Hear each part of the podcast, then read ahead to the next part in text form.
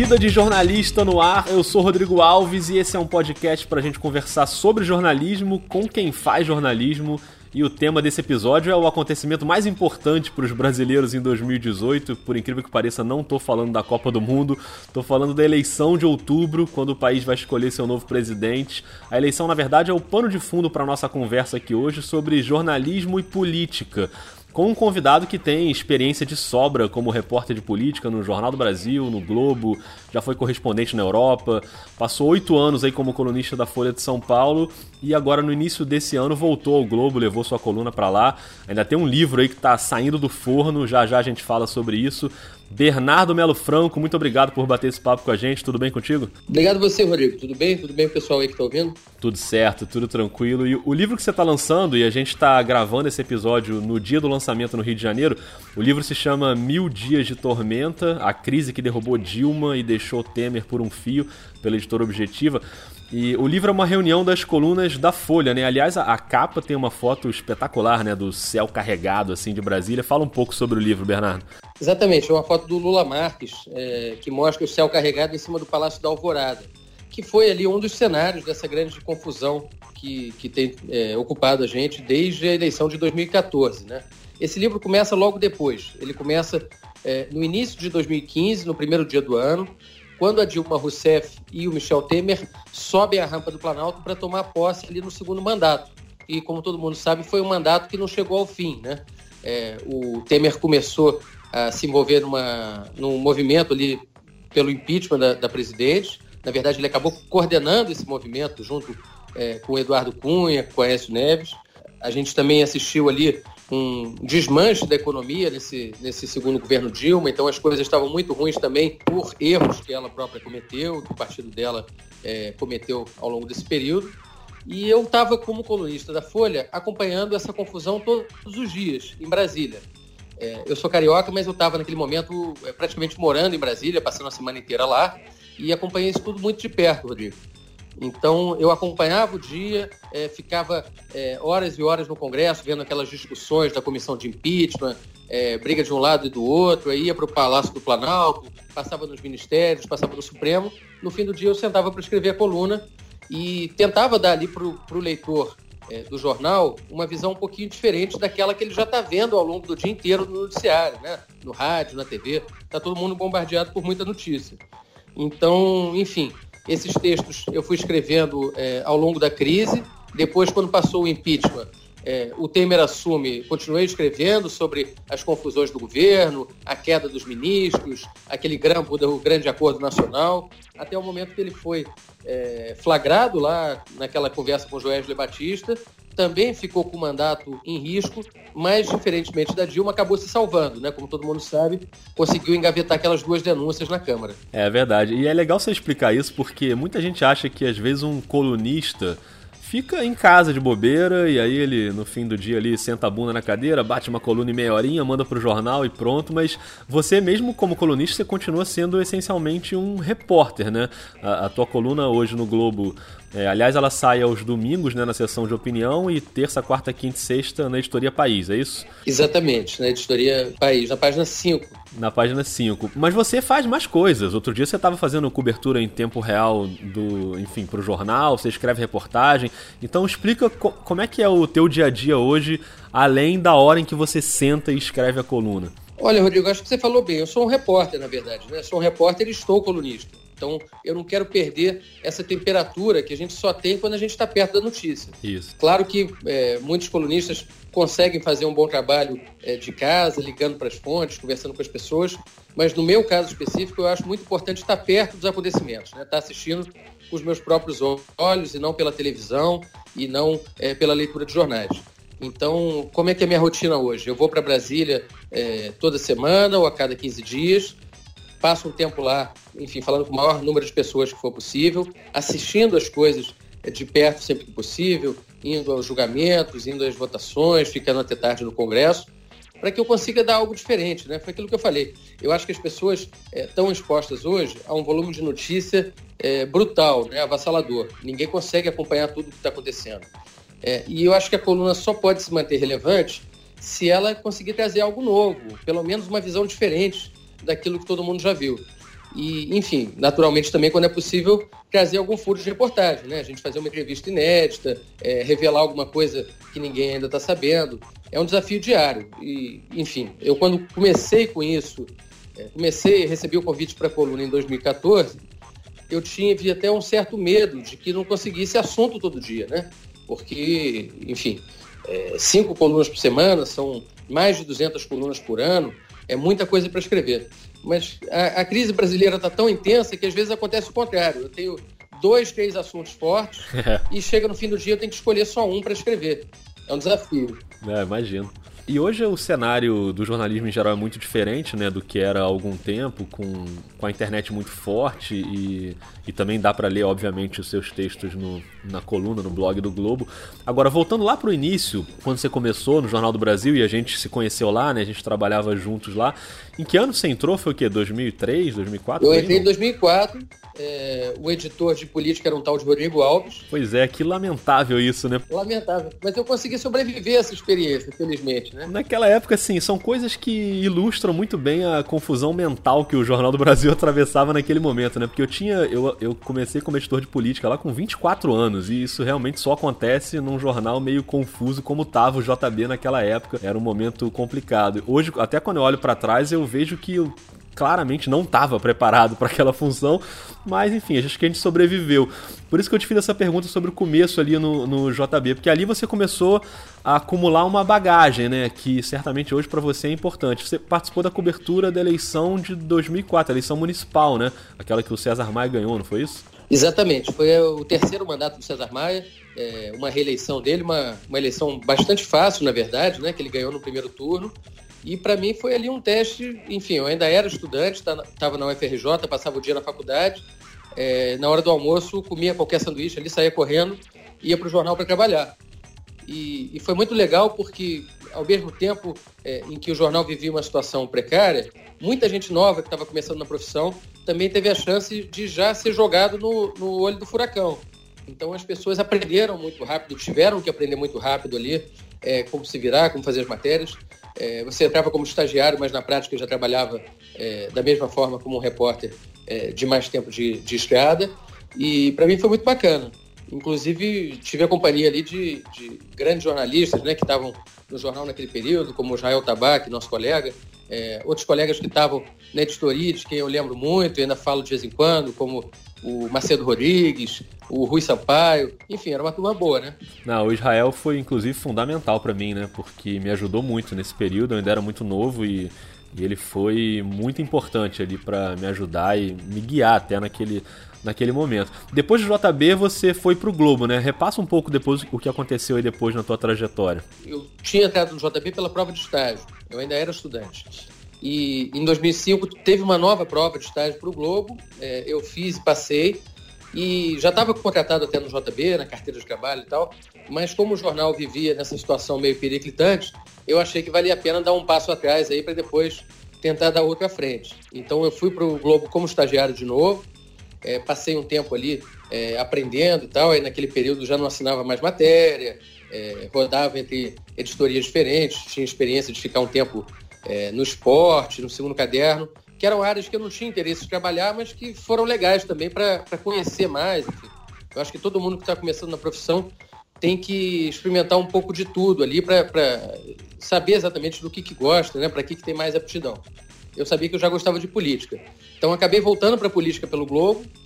Em 2007 o jornal me mandou para Brasília. Eu estava muito novo ainda, tinha 23 anos. É, foi uma baita experiência. Acho que todo, todo repórter que gosta de política precisa necessariamente passar por Brasília. Eu fiz isso bem cedo, fiquei lá três anos. E aí recebi um convite para ir para a Folha de São Paulo. Fui para a Folha, fui morar em São Paulo e comecei a cobrir é, eleição presidencial naquele momento, ali, eleição de 2010. Legal. Depois cobri mais 2012, eleição do Fernando Haddad como prefeito. Olha como é que as coisas dão voltas, né? Agora o Haddad é candidato a presidente pelo PT, né? Provavelmente o substituto do Lula. É. E em 2012, depois dessa campanha, eu fui convidado para ser correspondente da Folha em Londres. Pois é, como é que foi, cara, esse momento assim? Porque aí é uma já tinha sido uma mudança grande na sua rotina, né, ir para Brasília, e agora foi um salto bem maior, né? Como é que foi esse período? Pois é, foi Brasília, depois São Paulo, depois Londres, né? Foi muito legal. A, a experiência de correspondente realmente é algo que vale como um mestrado para o jornalista, eu acho. A gente é, tem uma vivência é, muito rica ali de viajar por vários países, de cobrir assuntos que você não estava familiarizado anteriormente e de repente você tem que se virar, né? Você, você é confrontado com, com temas, com questões que você nunca viu e em poucas horas você precisa é, estudar, entrevistar, se informar e depois passar uma informação melhor para o leitor. É, é, um desafio diário, assim, é quase uma maratona. A gente, eu costumo dizer que eu nunca trabalhei tanto na vida, eram, sei lá, 14, 16 horas por dia, basicamente é, parando para dormir e para comer, porque a demanda também da Folha naquele período era muito grande. Não, imagino que você, você não ficava só em Londres, né? Era a tua base, mas quando pintavam outras coisas ali na Europa, você. Eu lembro que você chegou a ir para Barcelona, chegou a fazer futebol. O que, que você fez de que você lembra assim de mais marcante? É, o, o correspondente ele precisa jogar nas 11, né? Porque os jornais brasileiros, infelizmente, hoje tem muito pouca gente no exterior. É. Então, quem tem essa oportunidade precisa trabalhar não por um, mas por muitos, né? No caso da Folha, eu era o único correspondente na Europa inteira. Então você imagina, nem na Europa propriamente eu estava, né? Eu estava numa ilha do lado da Europa, que aliás está doida para sair da, é. da União Europeia, né? Então, enfim, era, um, era um, uma rotina de viagens permanentes. Eu fui para Barcelona mesmo, acho que você deve lembrar, porque como você depois saiu da política para o esporte, Isso. É, é, você deve ter prestado atenção naquela cobertura lá da apresentação do Neymar, Isso. quando o Neymar estava dando o primeiro passo dele na Europa, né? Primeiro passo fora do Santos, eu, eu cobri a apresentação, primeiro, primeiro jogo dele pelo Barcelona no Camp Nou e tal. Mas, é, enfim, a cobertura mais importante desse período para mim foi a cobertura do conclave. Legal, eu lembro. Da eleição do Papa Francisco. Foi, aliás, uma coisa engraçada. Eu estava engraçado, curiosa, né? Eu estava é, de férias ali com a minha então namorada, é, passando o carnaval em, em Paris, né? Porque também o correspondente consegue tirar umas folguinhas assim para si próprio e, e, aí é legal porque você também é, não precisa ficar 10 horas no avião para chegar nos lugares que você gostaria de, de conhecer ou de passear. É, quando de repente a gente foi surpreendido com aquela notícia que surpreendeu o mundo inteiro da renúncia do Papa Bento XVI, né? Foi a primeira vez que um Papa renunciou. É, enfim, não teve uma, uma sucessão por morte e sim por vontade. É, logo depois disso, eu fui mandado para Roma e passei lá um mês inteiro é, morando na cidade. Né? Levei uma mala que era praticamente uma mala de mudança. Imagina, para alguém que está acostumado a cobrir campanha eleitoral, de repente eu fui é, é, desafiado a cobrir uma campanha, só que uma campanha diferente, onde só votam os cardeais. Né? Colégio eleitoral muito menor, com gente que não fala com a imprensa normalmente, então era muito difícil é, conseguir informação, conseguir convencer os velhinhos a, a dar entrevista para gente. Mas, enfim, também sobrevivemos e, e foi realmente um momento histórico, né? A escolha do primeiro Papa latino-americano é, e um Papa que está sendo tão importante para a Igreja. Então, para mim, foi uma alegria, assim, um privilégio participar dessa cobertura. Muito bom. Era a bancada católica, né, lá, na verdade. Exatamente. Mas agora você, depois, depois que você sai de Londres, o que aconteceu? Aí você volta para o Brasil para onde? Aí eu voltei para o Brasil com a promessa já muito repetida pela Folha de que eu ia voltar a morar no Rio, coisa que eu já buscava há muito tempo, por razões pessoais. Eu sou carioca, já estava quase 10 anos fora da cidade, mas como já tinha acontecido outras vezes, mentiram para mim, né? Acontece muito isso. Acontece muito. Eu fiquei um tempinho na, como repórter da sucursal do Rio da Folha, sucursal que infelizmente nem existe mais, né? O jornal acabou fechando o escritório, hoje só tem repórteres trabalhando de casa, e eu acabei é, ficando pouco tempo nessa função, porque aí começou o ano de 2014 e me chamaram é, para ser o editor substituto do Painel, que é a coluna de notas políticas da Folha, uhum. Que também foi um baita desafio. A, a, editora na época era Vera Magalhães, ela precisou é, se afastar no período da campanha por motivos pessoais, é, e aí eu fui convocado para assumir a coluna foi outra, outro baita desafio, como eu falei, Rodrigo, porque eu nunca tinha trabalhado em coluna, nem como repórter, e de repente eu virei editor. Né? E no meio de uma campanha muito complicada, né? uma campanha que teve é, altos e baixos dos três principais candidatos, que teve a morte de um candidato, que foi o Eduardo Campos. Foi um dia, eu acho que inesquecível para todo mundo que trabalha com cobertura política. É, a surpresa muito grande, uma tragédia no meio de uma, de uma coisa que acaba sendo meio levada em clima de festa, que é uma eleição. E, enfim, aquela campanha que primeiro a Dilma teve na liderança, depois a Marina, depois o Aécio, e acabou que no final a Dilma ganhou de novo e pela menor diferença é, desde a volta das eleições diretas. Né? É verdade. Agora, o que, que mudou na, na tua rotina e na, e na essência do teu trabalho quando você vira colunista de fato, assim, oficialmente? Olha, isso aconteceu logo depois da campanha, né? Estava acabando a eleição ali de 2014, a Vera ia voltar é, para reassumir o painel e o jornal, a chefia da Folha me convidou para ocupar essa coluna Brasília na página 2 do jornal, uma coluna super prestigiada, né, que era na época ocupada pela Eliane Cantanhede e pelo Fernando Rodrigues, que são dois super jornalistas, e foi um, um outro desafio enorme, né? O que, que mudou na minha vida? Bastante, porque dali em diante eu não tinha mais equipe, eu não tinha mais chefe, eu não tinha mais colega, eu não tinha mais repórter trabalhando para mim como na coluna. Eu passei a ser o bloco do eu sozinho. Uhum. E aí a responsabilidade é muito grande, né? Porque você precisa todo dia ter uma, uma boa ideia, pelo menos é, passar a impressão de que você teve uma boa ideia, e, e, fazer uma coluna diferente, original, que não, não repita aquilo que as pessoas já leram ou estão lendo nas páginas seguintes do jornal. E uma novidade para mim foi que eu acabei voltando para Brasília. Eu já estava fora da cidade há bastante tempo, só ia é, de vez em quando para coberturas especiais. E como a coluna na Folha chamaria Brasília, né, é uma tradição da Folha desde os anos 70, ter as colunas São Paulo, Brasília e Rio na página 2, uhum. eu tive que voltar para a capital. Só que aí, por razões pessoais, eu estava morando no Rio, estava com o apartamento montado e tal. E o acordo que eu fiz com o jornal foi o seguinte: eu passava a semana em Brasília e voltava para casa na sexta-feira. Então foi um período, além de bastante cansativo pelo lado do trabalho, né, porque peguei essa crise toda de impeachment, essa coisa que, que acabou dando origem ao livro que eu estou lançando essa semana. Sim. Também foi um período em que eu fiquei, virei um, um repórter na ponte aérea, entendeu? Uhum. Tava passando, às vezes, mais tempo no aeroporto do que em casa. Ah, mas foi uma mas foi uma experiência muito interessante, muito legal. E a relação do leitor com o jornalista, quando ele está assinando coluna, também muda muito, Rodrigo. Pois é, eu te perguntar isso também. É, as pessoas passam a ter é, uma relação mais direta com você.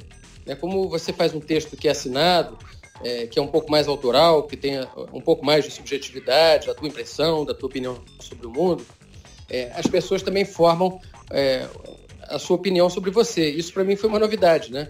Eu estava acostumado a ser um repórter ali no bastidor, é, né? enfim, anônimo, que não, não, despertava nem grandes admirações, nem grandes ódios, né? Uhum. E de repente, com a internet e assinando uma coluna, eu me vi nessa maluquice aí da polarização brasileira, né? Ah, gente que escreve dizendo que é tudo maravilhoso, que me ama e tal, gente xingando, dizendo que vai me matar na esquina. Enfim, muita novidade. E isso tem a ver também com o teu comportamento nas redes sociais, né? O teu Facebook pessoal é, é, mais reservado, mas você tem a página também, né? Profissional. E o teu Twitter é bem ativo, né? Você tem quase 80 mil seguidores. É, o quanto você apanha por lá? Olha, Recentemente, por causa de um Roda Viva aí que eu participei com o deputado Jair Bolsonaro.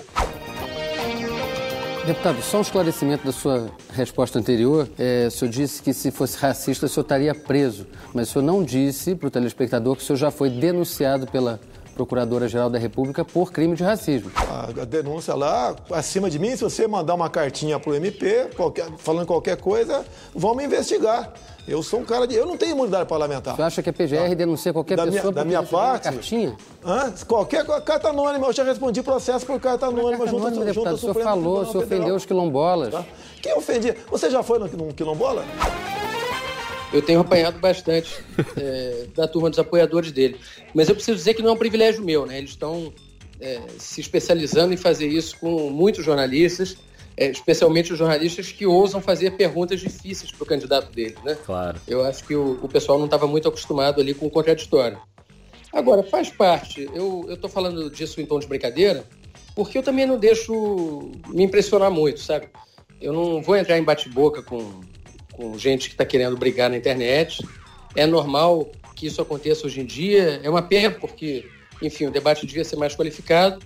Mas se você começar a responder todo mundo que te xinga, é, responder os trolls, né, os robôs que são criados justamente para isso, para criar um ambiente de ódio na internet, é, você não faz outra coisa, né? Então eu, eu leio as coisas, às vezes respondo ali quando tem alguma dúvida é, de fato mesmo, algum leitor que quer saber mais sobre alguma coisa, mas eu não entro na disputa. Eu acho que jornalista não, não faz parte da arena política, entendeu? A gente assiste as coisas, a gente relata elas, e a ideia de quem faz coluna é dar subsídio para que o leitor forme a própria opinião, entendeu? Eu não tenho a pretensão de ensinar para as pessoas o que, que elas devem pensar sobre o candidato X ou Y. Até porque muitas vezes eu mesmo não sei o que eu estou pensando. É, eu estou tentando ali analisar o fato do dia, é, enfim, mostrar alguma coisa que ainda não apareceu no noticiário e as pessoas têm liberdade para pensar o que elas quiserem. Sobre o fato, sobre mim, sobre os políticos, enfim. Agora, falando em internet, a gente tem ouvido muito que essa eleição pode ser decidida pelas fake news nos grupos de WhatsApp. É, queria que você falasse um pouco sobre isso e até se você acha que isso realmente pode acontecer ou isso também é fake news. O que, que você acha? Olha, eu acho que isso é, o, é a grande pergunta, uma das grandes perguntas dessa eleição. Até hoje, é, a eleição foi muito decidida pelo tempo de televisão, né, pela propaganda oficial, é, pelo lote que cada candidato teria no horário eleitoral gratuito. Que, como todo mundo sabe, não é tão gratuito assim, né? Aquele dinheiro ali, ele acaba sendo pago para as emissoras é, com base em renúncia fiscal. Então, no fim das contas, o orçamento está sendo um pouco sangrado aí para permitir essa propaganda toda. O que está acontecendo de novo nessa eleição é que você tem é, milhões de brasileiros conectados é, à internet é, pelo celular que está no bolso. Então, isso certamente vai fazer com que as redes sociais e o WhatsApp tenham mais relevância. Agora, se vão ser decisivos para a eleição, se vão conseguir mexer no equilíbrio da, da campanha presidencial, isso é uma coisa que a gente só vai ver com o tempo. Vale lembrar, Rodrigo, que em 2014 o WhatsApp já teve um papel no dia da eleição, no segundo turno, não sei se todo mundo está lembrado, correu um boato muito forte de que o Alberto Youssef, aquele doleiro que fez a delação na Lava Jato, que deu origem à operação toda, ele teria sido envenenado na cadeia. Uhum.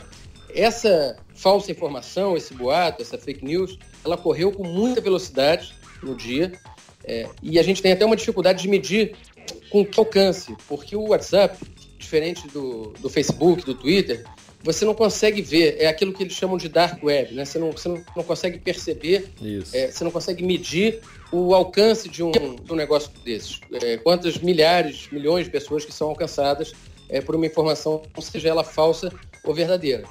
Então, sem dúvida, isso vai ter um peso esse ano. A, a própria candidatura do Bolsonaro se alimentou muito da rede social.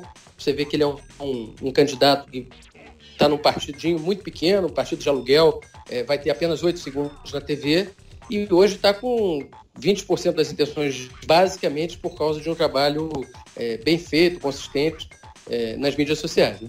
É, lógico que assim, todo mundo tem uma história de grupo da família, de uma notícia falsa que chegou, um, enfim, uma tia que falou alguma coisa meio absurda e acreditou. É, eu imagino até que isso, por um lado, deu uma certa frustração no jornalista, né? No sentido de, pô, tem gente dando o máximo para botar uma informação correta na praça, bem apurada, e no fim das contas a minha tia não vai ter essa informação e vai votar baseada naquele áudio fake lá que chegou no WhatsApp dela. Mas por outro lado também acho que reforça a importância do jornalismo, né? Do, de uma apuração, de uma checagem. É, eu acho que isso só mostra que, para quem diz aí que o, que o jornalismo morreu ou que está morrendo, que é necessário o jornalismo estar tá presente num momento como esse, né? Sem dúvida. O jornalismo profissional é, é, é a saída mais confiável né, para o leitor. Embora a gente às vezes discorde da forma como uma notícia é dada, a gente goste mais ou menos daquela revista, daquele jornal, tem que reconhecer que em todos os lugares tem repórteres trabalhando a sério ali, dando o suor ali para trazer a informação correta. E, enfim, acho que é um desafio a mais, né? As redações já estão, como a gente sabe, é, numa situação complicada aí, porque os veículos é, tiveram queda de receita publicitária nos últimos anos, acabaram enxugando suas equipes. Hoje a gente tem menos jornalistas aí na praça trabalhando nos grandes veículos, então já tem uma certa sobrecarga de trabalho. E com essa questão da, do, das fake news, mais ainda, porque além de fazer, apurar as matérias corretas, os jornalistas também vão precisar se empenhar um pouco para desmentir os boatos falsos. Isso. Né? Porque essa é uma função nossa também, é uma responsabilidade nossa. A gente não pode deixar que a eleição seja decidida por mentiras, né? por correntes falsas de WhatsApp. Então, isso acabou sendo um trabalho a mais para os jornalistas políticos. E a gente tem recebido, Rodrigo, muita demanda de leitor é, que escreve, manda e-mail, pergunta no, no Facebook. Essa informação é certa? Essa informação é, é errada? É verdade isso que estão dizendo sobre o candidato tal? É, o, o, Grupo Globo até criou agora recentemente uma ferramenta, né, o fato, o fake. Isso. Tem gente que passa o dia todo apenas verificando aí a, a correção das informações. Aliás, não é só não é só fato fake, né? Tem outras agências de checagem aí, como Aos Fatos, né? Agência Lupa, que estão fazendo um trabalho bem legal. Acho que vale as pessoas conhecerem. Ah, e que bom que tem gente interessada em realmente saber, né? Se, se não, eu estou falando do público, né, em geral, gente interessada em, em checar mesmo e saber se, a, se aquela informação é, é verídica, né? Agora, para já arredondar o nosso papo aqui, outro dia você escreveu que nunca houve uma eleição tão imprevisível quanto essa e que de tédio a gente não vai morrer até outubro. Do ponto de vista jornalístico, é uma eleição boa de cobrir? Com certeza, né? Isso acho que sem dúvida nenhuma. Vai ser um, um período bastante interessante aí, bastante é, rico em reviravoltas, em novidades. E isso para o jornalista é bacana, né? A gente gosta de viver na confusão. A verdade é essa. O jornalista trabalha, é, reclama de trabalhar muito, reclama de ter que trabalhar no fim de semana, é, reclama do excesso de pedidos, de reclamações da chefia e tal. Mas a gente gosta mesmo é quando o ambiente está bem agitado. E essa eleição, sem dúvida, vai, vai ter isso, né? Você tem aí pela primeira vez em muito tempo cinco candidaturas, pelo menos, com chances reais de irem para o segundo turno. Né? Verdade. Você tem é, o Bolsonaro, de quem a gente já falou aqui nessa conversa, tem a Marina Silva, tem o Geraldo Alckmin, tem o Ciro Gomes e tem ainda o Fernando Haddad, que vai ocupar esse espaço que era do ex-presidente Lula, pelo PT. Então vai ser uma eleição bem interessante, eu acho. Não dá para prever nesse momento quem desses cinco candidatos vai conseguir ir ao segundo turno. E é bem possível que a gente chegue nas vésperas do primeiro turno com um cenário bastante embolado, talvez com esses cinco ou quatro candidatos brigando ali passo a passo. Como o pessoal diz na, na narração de corrida de cavalo, Rodrigo, é bem provável que essa decisão seja feita pelo Photoshop. é verdade. Agora, o que dá para prever é que você vai trabalhar bastante aí até outubro, não vai ser mole. E ainda tem o pequeno Francisco aí agora, né, nessa equação, né? Exatamente, tem o pequeno Francisco aqui com sua demanda, suas fraldas e tal. Então, isso vai fazer com que eu fique um pouco mais no Rio também, né? Enfim, acho que as pessoas já, já se deram conta aí do que a gente está falando. Meu filho que nasceu isso. em abril, está agora quase fazendo quatro meses realmente tem, tem mais esse desafio no ano de 2018, né? Tô, é, tive meu filho, estou lançando meu livro, acho que agora só falta plantar uma árvore. Né? É verdade, tem que cuidar disso aí. Até o fim do ano você arruma uma árvorezinha bonita aí para plantar. Mas, Bernardo, obrigado. Acho que foi um, um papo bem esclarecedor sobre como funciona aí um, o trabalho de um jornalista político. Eu ia falar um colunista, mas acho que você vai além disso. Você é um repórter, é um jornalista que acho que se dá bem em qualquer área. Então, boa sorte com o livro, boa sorte aí no restante da cobertura da eleição e valeu mesmo por participar aqui com a gente, viu? Valeu, Rodrigo. Muito obrigado. E quem quiser acompanhar aí o trabalho, é, como você falou, eu escrevo no Globo cinco vezes por semana, em geral na página 5, aos domingos na página 3. Tem o Twitter também, que é o arroba. Então, quem quiser é, chegar para seguir, mandar mensagem, estamos aí. Beleza, maravilha. Arroba BernardoMF, sigam o Bernardo por lá e acompanhem porque vale a pena. Valeu, valeu. Obrigado mesmo. Espero que vocês tenham curtido. Esse é o Vida de Jornalista, um podcast para a gente resenhar sobre jornalismo. Você encontra os episódios em qualquer aplicativo de podcast aí que você usa no seu celular. Coloca lá entre os inscritos para você saber sempre que pintar um episódio novo. E segue a gente no Twitter também, no arroba Vida Jornalista. Vai lá e diz quem você quer ouvir aqui, quem você quer que a gente entreviste. E a gente se vê no próximo papo. Um abraço e até mais.